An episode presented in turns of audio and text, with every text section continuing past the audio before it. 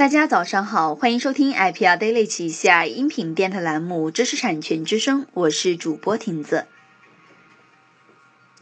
苹果、三星专利纠纷最新进展，或少赔三点八亿美元。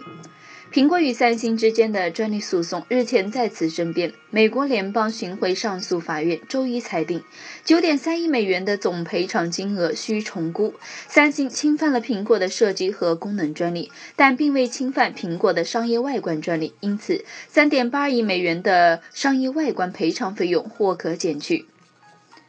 全球知商论坛热度不减，雅虎等美国媒体聚焦知识产权转移。全球知商论坛所引发的中美跨国知识产权贸易与全球知识产权转移的话题仍然激荡在美国传媒界，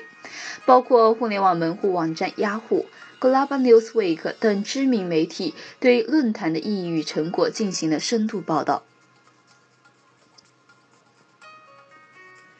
北京科博会落幕，协议总金额超过八百二十亿元。第十八届北京国际科技技术产业博览会于十七日落幕。据不完全统计，本届科博会期间签署的技术交易、产业合作项目协议总金额达到了八百二十二点五四亿元人民币，其中节能环保、新一代信息技术、生物产业、新能源等战略性新兴产业项目占签约额的七成以上。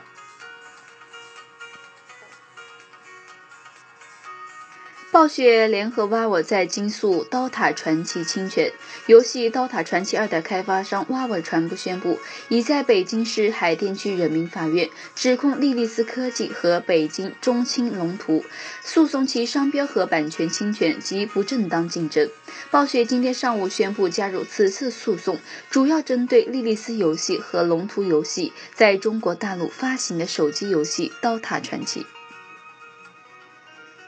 中国科技企业向国际知识产权强者靠拢，经历了从没有专利到每年申请专利上千件，再到主动实施专利布局；从减入海外专利诉讼到申请国际专利保护，再到吸引国际企业上门寻求合作的过程，